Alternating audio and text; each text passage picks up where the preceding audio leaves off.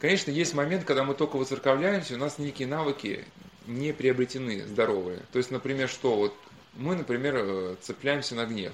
Соответственно, если вот э, прогневались, что у нас в сознании появился образ какого-то человека, если мы нас раскачали на этот образ, да, на неприязни, к этому остальному образу, как так страсти связаны все сами с собой, уже остальное прилепится. И хульные мысли, да что это такое, что он мной издевается? Ну, потом он издевается, да они все издеваются, да они вообще все сговорят, да ну вообще отсюда уеду. Что с этими идиотами там, ну, поделать? Э, ну, поеду в другое место, ну, а там что делать? Там тоже все дураки, ну, и вот это все. А начинается буквально с какой-то маленькой детали. Человек просто почему-то не смирился. Он скажет, слушай, там выйди завтра на работу, пожалуйста, пораньше. И вот просто смириться, на час выйти. И вместо этого, так кто он такой? Чем вообще начальник, что ли? Я не понял вообще, да? Ну, и мы ночью начинаем это в себе там э, крутить, крутить. Я ему покажу, блин, ходит тут командир нашелся, да? А потом раз, как бы нас перехватывают уже дальше, как в борьбе.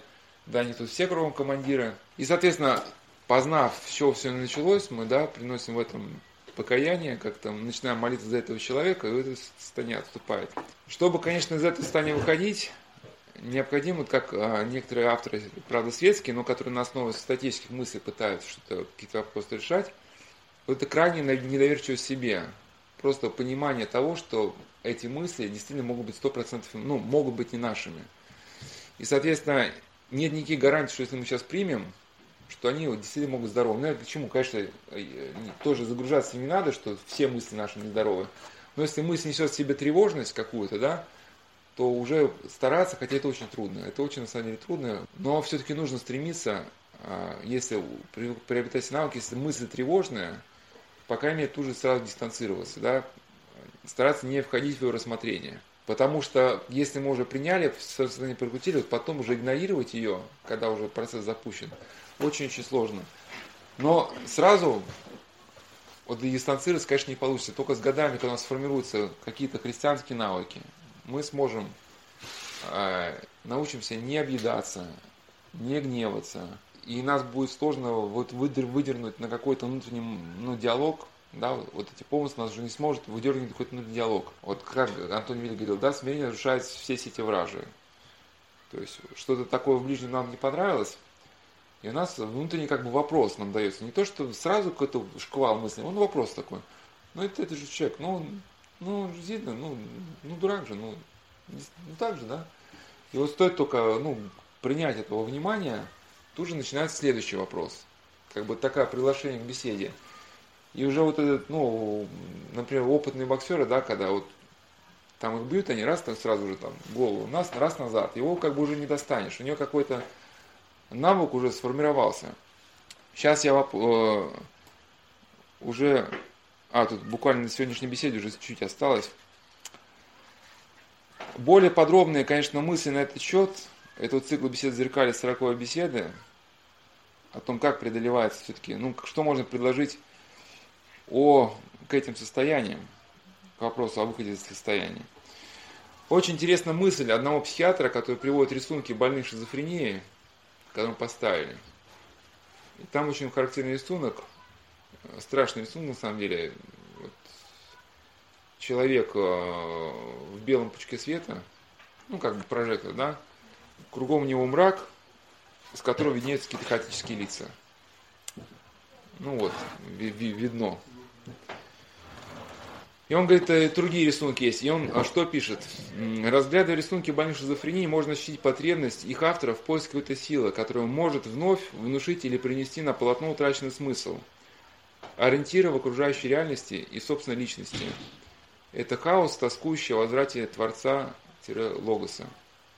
Как один а, а, говорил а, священник, да, что когда свой опыт жизни, что когда мы принимаем Христа не номинально, вот мы все христиане молимся, но действительно признали ли мы Христа, вот приняли ли мы его как своего Бога и Спасителя – то как-то что-то сдвигается в такой жизни, что все начинает занимать ну, какое-то правильное место. Все сегменты встают, да.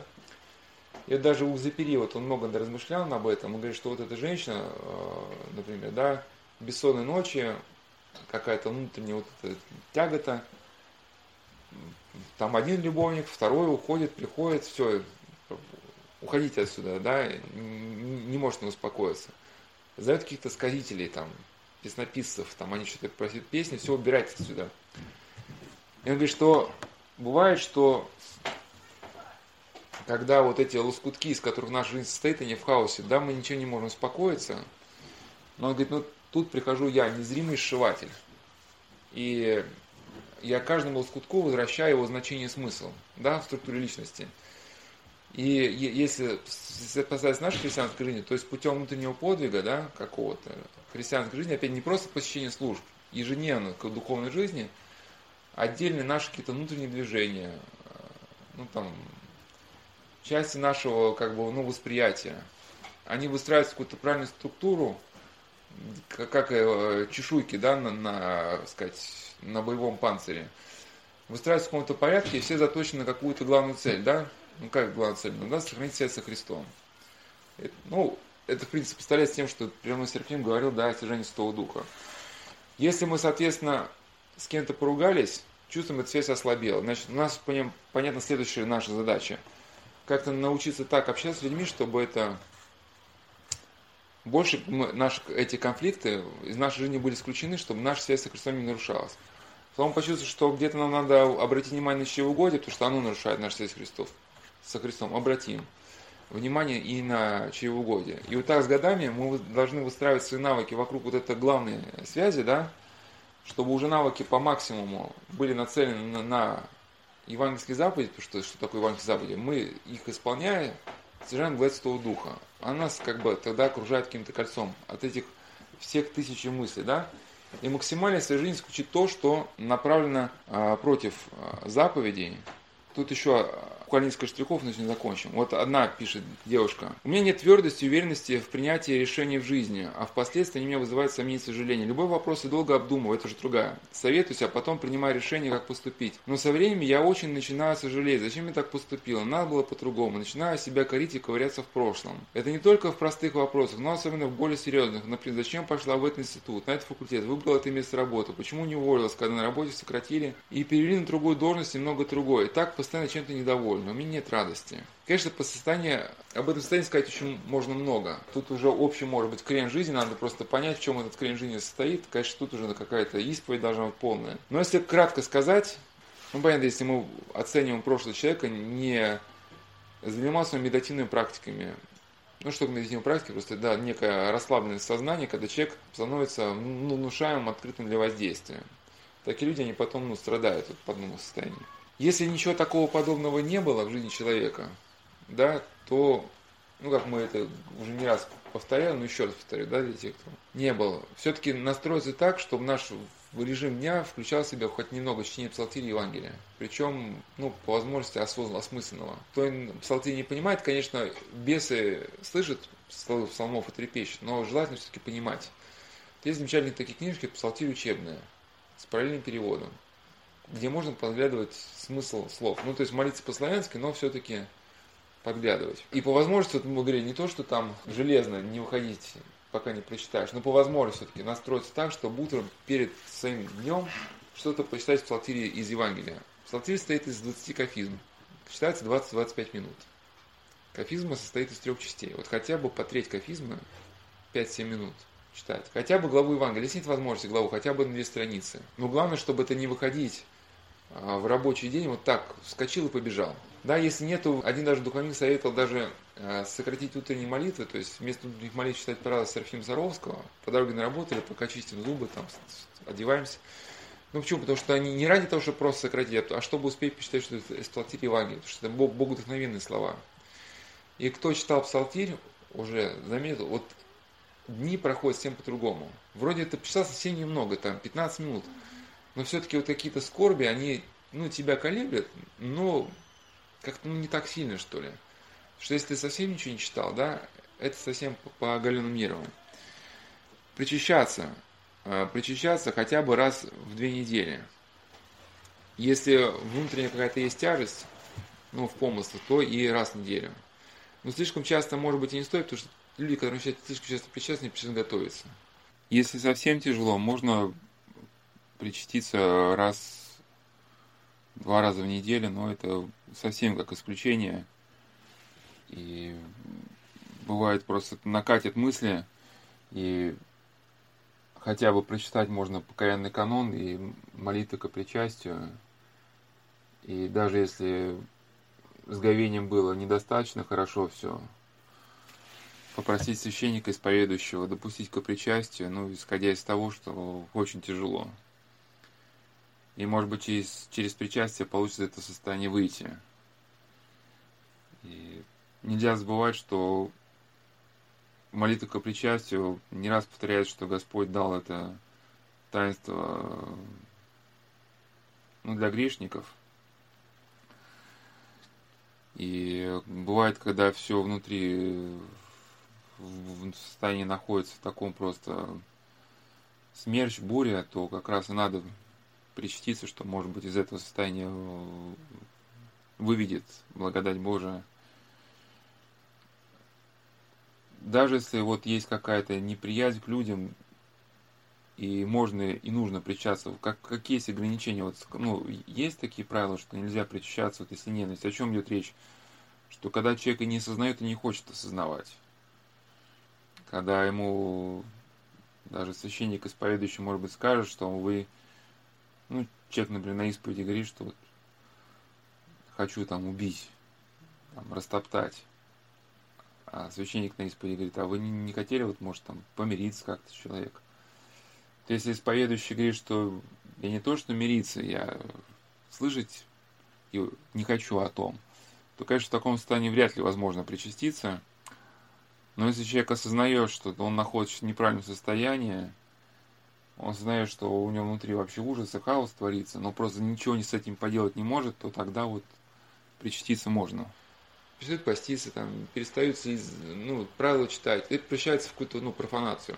И нужно привыкать, приучать свой ум не ходить вслед за помыслами если этот навык не выработать, то он всегда будет, ну, будет растаскиваться помыслами.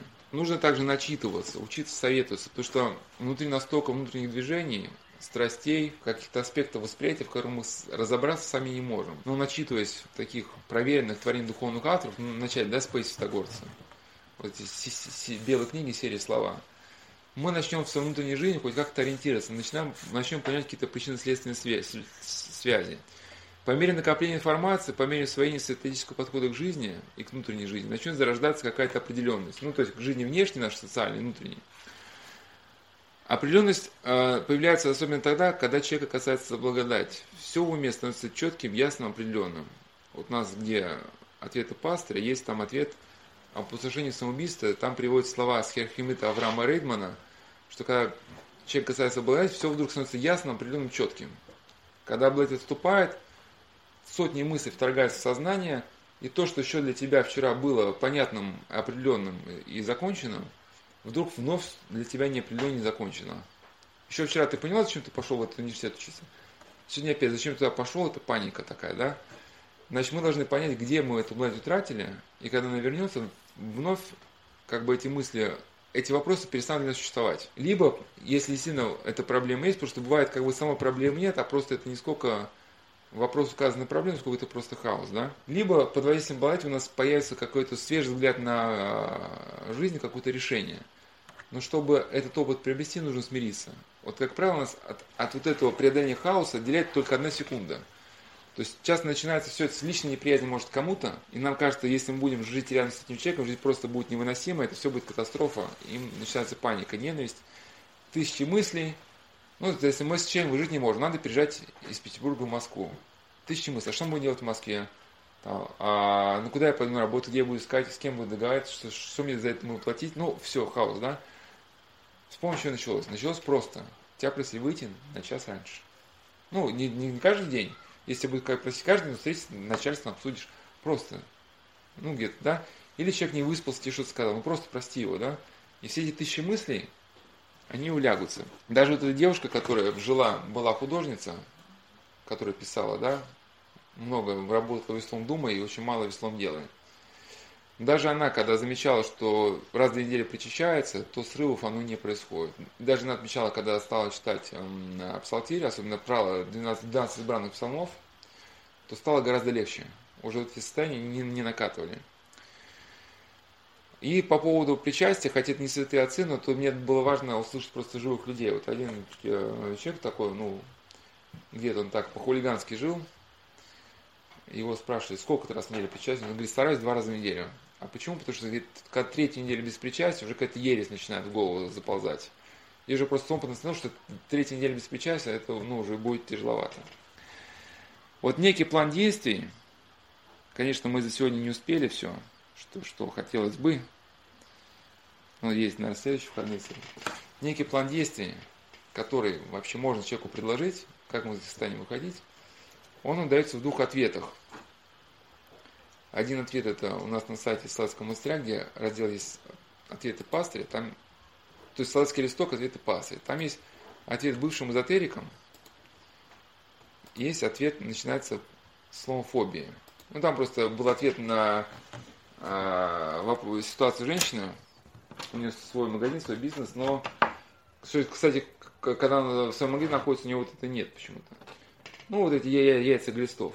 Яйца глистов, везде мире считается глистов, что она за что-то тронется, и все теперь. Катастрофа.